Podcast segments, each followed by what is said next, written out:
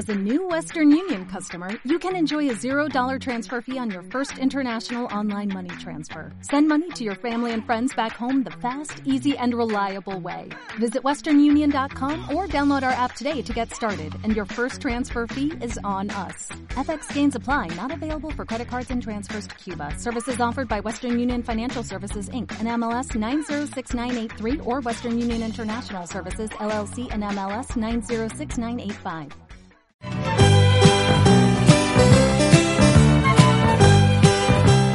Bienvenidos a la ficha roja. Hola, soy ficha roja y yo soy la ficha roja.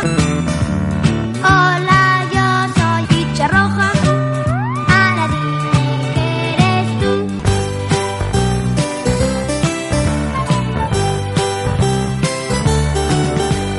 Bienvenidos a la ficha roja.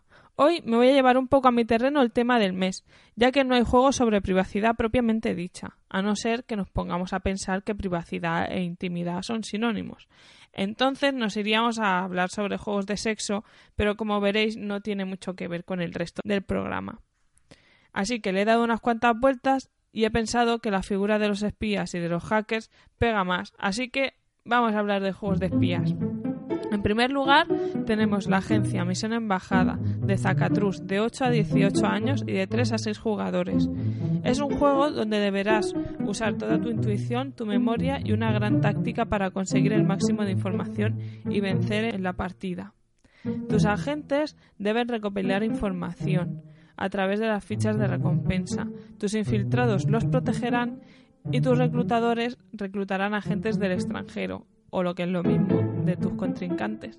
Es un juego de cartas en el que cada jugador tiene un mazo en el que pueden haber cartas de agente, cuyo valor puede oscilar de 3 a 5, cartas de reclutadores, cuyo valor es 1, y cartas de infiltrado.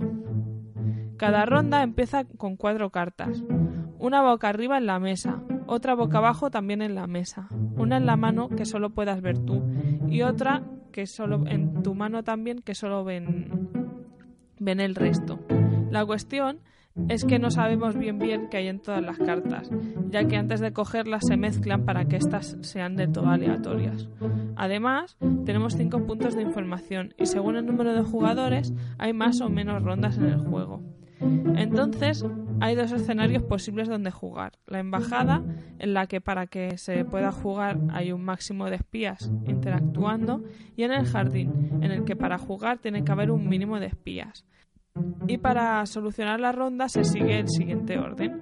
Primero se juegan los infiltrados, que dependiendo si hay reclutadores o no, pasan diferentes cosas, como se intercambian las cartas o llevarse el bote de fichas de información, o se ponen las fichas en el bote. A continuación, los reclutadores. Si no hay agentes, por ejemplo, no se pueden, no se pueden jugar y se descartan. Si los hay, se intercambian por una carta de espía y finalmente se coge la cantidad de información que se indica en la parte baja de la carta. Y luego van los agentes, que si se cumplen las premisas de máximos y mínimos, como para poder solucionar la ronda, cada uno se lleva los puntos de información de victoria que marcan y si no, se descartan sin más. Y luego se descartan el resto de cartas y se juega una nueva ronda. Lo bueno es que al estar colocadas en esta forma tan especial hace que tengamos que jugar un poco al faroleo y es muy divertido no saber siempre a qué carta se juega. Luego tenemos la Resistencia, editada por Devir en España. Aquí se puede jugar a partir de 10 años y de 5 a 10 jugadores. La Resistencia es un juego de identidades secretas, de deducción y de engaño, con gran interacción. Los jugadores formáis parte de un grupo llamado La Resistencia, cuyo objetivo es derrocar el gobierno mundial. ¿Cuál es el problema? Pues muy fácil, que hay algunos agentes que son infiltrados, por lo que hay que encontrarlos y derrotarlos haciendo que al menos tres de las cinco misiones tengan éxito. Si no, ganarán los espías. Está compuesto por cartas de, personaje, ya sean de agentes de la resistencia o de infiltrados. Estas nunca se pueden revelar al resto de jugadores. Luego hay indicadores de líder, que será quien decida qué agentes van a llevar a cabo la misión.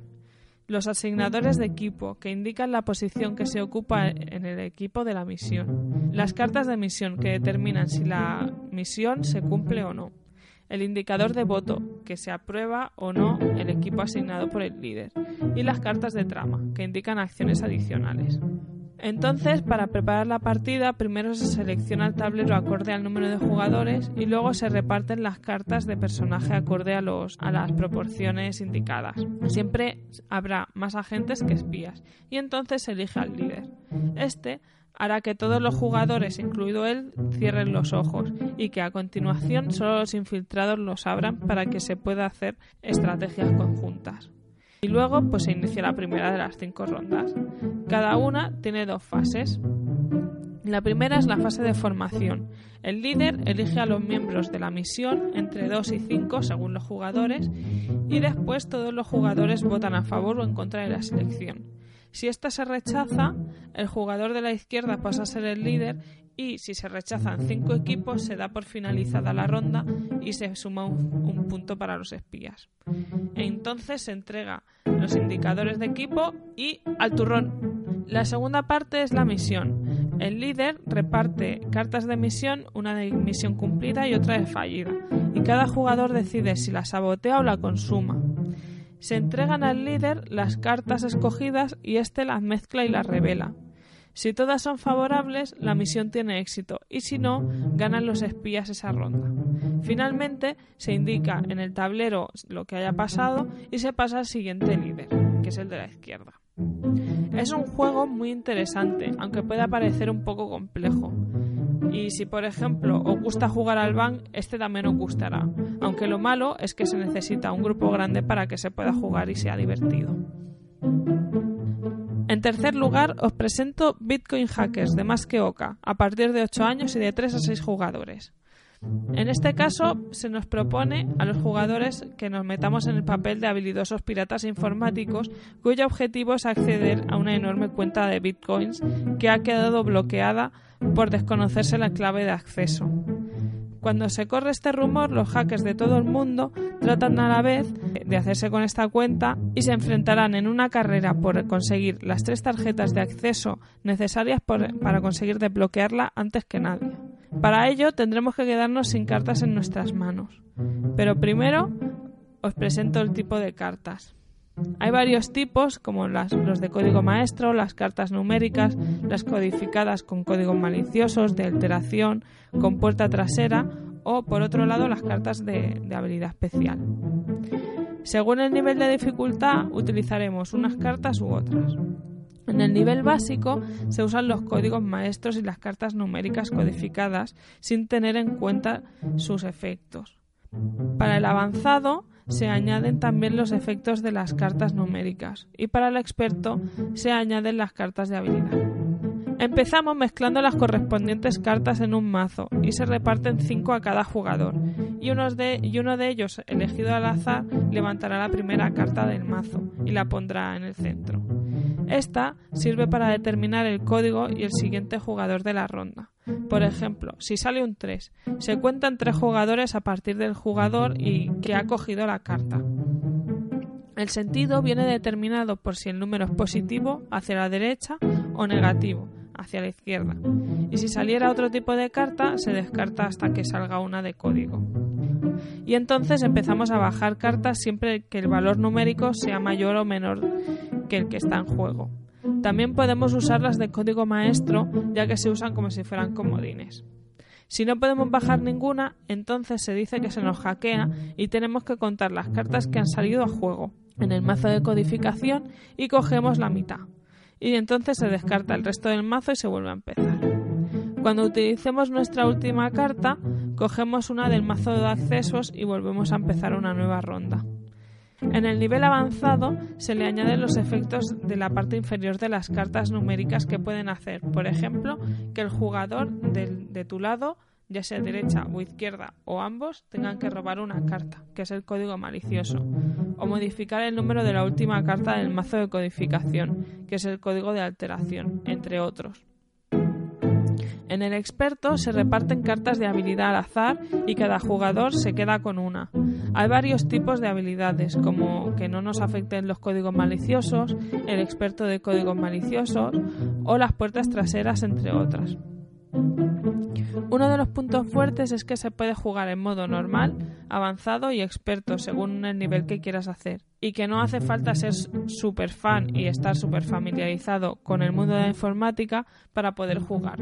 Esto último a mí me sorprendió porque al ver la caja y el objetivo del juego parece que sea muy complicado, pero tampoco, tampoco es para tanto. Por último, respecto a los juegos de mesa, os presento El espía que se perdió, de Zacatrus, a partir de 12 años y de 3 a 8 jugadores. El espía que se perdió es un party en el que todos los jugadores menos uno son agentes y han quedado en un lugar para cumplir una misión, que es la de descubrir quién es el espía. Este último, el espía, se ha perdido y a través de preguntas y respuestas tendrá que averiguar el sitio de la, de la reunión. Primero se cogen las siete cartas de una misma localización con sus respectivos roles y la del espía. Todas tienen que estar boca abajo de tal manera que nadie sepa la carta de espía ni la localización. Se pone entonces la chuleta de las localizaciones, que son las páginas centrales del manual, y acto seguido se mezclan y se reparte la ficha del espía, que nadie sabe cuál la tiene, quién la tiene. Entonces se decide en cuántas rondas, escenarios se jugarán y entonces empieza el juego. Aleatoriamente, un jugador le hace una pregunta a otro tipo ¿qué estás haciendo? Por ejemplo, para saber si tiene un rol asignado dentro del escenario y poco a poco el espía deberá, sin mirar mucho la chuleta, averiguar dónde están. Es un juego sencillo, pero muy rejugable, ya que tiene una gran cantidad de escenarios y las preguntas y respuestas hacen que sea muy abierto. Además, lo gracioso está en que está prohibido mentir, por lo que tenemos que saber disimular a la perfección y saber improvisar. Pasemos ahora a los videojuegos. Hay multitud de videojuegos en el que el protagonista es un espía. A todos nos gusta perseguir y la sensación claustrofóbica de sentirnos vigilados y perseguidos en un videojuego. Pero veamos cuáles son los dos más destacados. Primero os presento la saga de Metal Gear, nacida en 1987 y producida por Konami cuyo protagonista es el carismático Solid Snake. Vive aventuras con el telón de fondo de diversos momentos históricos como la Guerra Fría, la crisis de los misiles de Cuba o el nacimiento de Internet. La trama de la saga de videojuegos ha tomado el argumento nuclear como eje de fondo partiendo de eventos reales para crear una ficción que en el fondo transmite un mensaje, pacifista a pesar de la guerra y de los disparos que pueden verse en pantalla. La última entrega salió en 2015 bajo el nombre de Metal Gear Solid 5 The Phantom Pain para Xbox One, PS4 y PC. En este caso se decantaron por darle al mejor Snake un mundo abierto, dejando un poco de lado las escenas en las que el jugador lo único que podía hacer era ver escenas que no jugaba, por lo que ha perdido un poco de argumento en pro de la jugabilidad. Después tenemos la saga Sprinter Cell, que es la competencia directa de la anterior, creada por Ubisoft. En este caso, Sam Fisher sale por primera vez a la luz en 2002, usando el rol de espía para evitar ataques terroristas a partir de diversos gadgets como las icónicas gafas de visión nocturna o el clásico boli cámara. A diferencia de Snake, Fisher tiene un deje como más sofisticado, más tipo James Bond, pero sin perder las escenas de acción a lo estilo Bourne.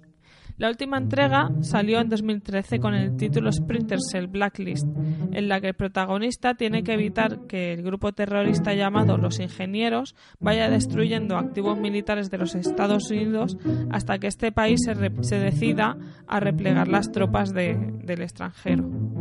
Si os da por jugarlo, está disponible para PC, Xbox 360, One, PS3 y Wii U. Por último, cabe decir que a diferencia del Metal Gear, su autor es un novelista, Tom Clancy, y en consecuencia podréis disfrutar también las aventuras de Sam Fisher en papel. Para afinar la sección me he venido un poco arriba y me he desmelenado y me voy a subir al carro de los escape rooms para hablaros de aquellos que tratan sobre espías.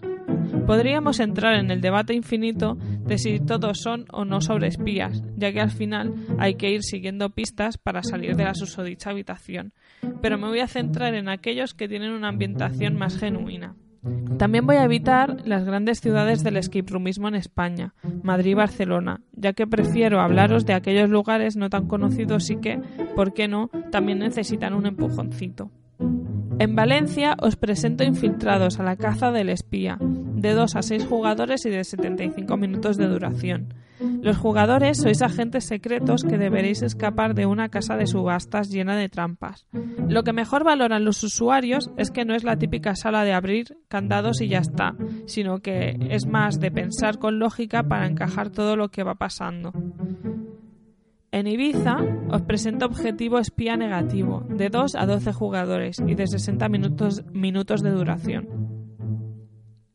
Dentro del estudio fotográfico de Lens Kappa, conocido paparazzi relacionado con el espionaje internacional, se encuentra escondido un rollo de, de, negativo que compromete seriamente la seguridad de la isla de Ibiza.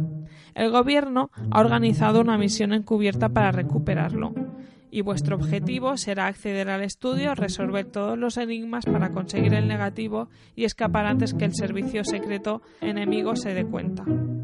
De momento no tiene valoraciones por internet, por lo que si alguien nos escucha desde Ibiza y ha ido y nos quiere dar una opinión, será bienvenida. Y para acabar la sección os presento en Pucela el caso de AG Petrov, para 4 a 6 jugadores y de 60 minutos. Tenemos este escape room para los más pequeños en el que nos situaremos en el 1986. El mundo está en constante tensión. Los dirigentes de las potencias comienzan tímidos acercamientos tras décadas de, de guerra fría. Pero no todos están de acuerdo y cualquier mente perversa puede desencadenar un conflicto nuclear en cualquier momento. Nos encontramos en Tomska, una ciudad secreta que no aparece en los mapas oficiales donde se encuentra la sede central del Grupo Siberiano de Empresas Químicas. Los últimos días han visto que ha desaparecido cierto material sensible y que, para la investigación, los servicios de inteligencia de la U requieren vuestra colaboración. Así que tenéis 62 minutos para detener la Tercera Guerra Mundial. Las opiniones valoran sobre todo la ambientación y la originalidad de las pruebas, además de poder elegir el grado de dificultad. Y hasta aquí la ficha roja de octubre. Os esperamos jugando hasta el mes que viene y mientras, ¿a qué estáis jugando vosotros? Hasta pronto.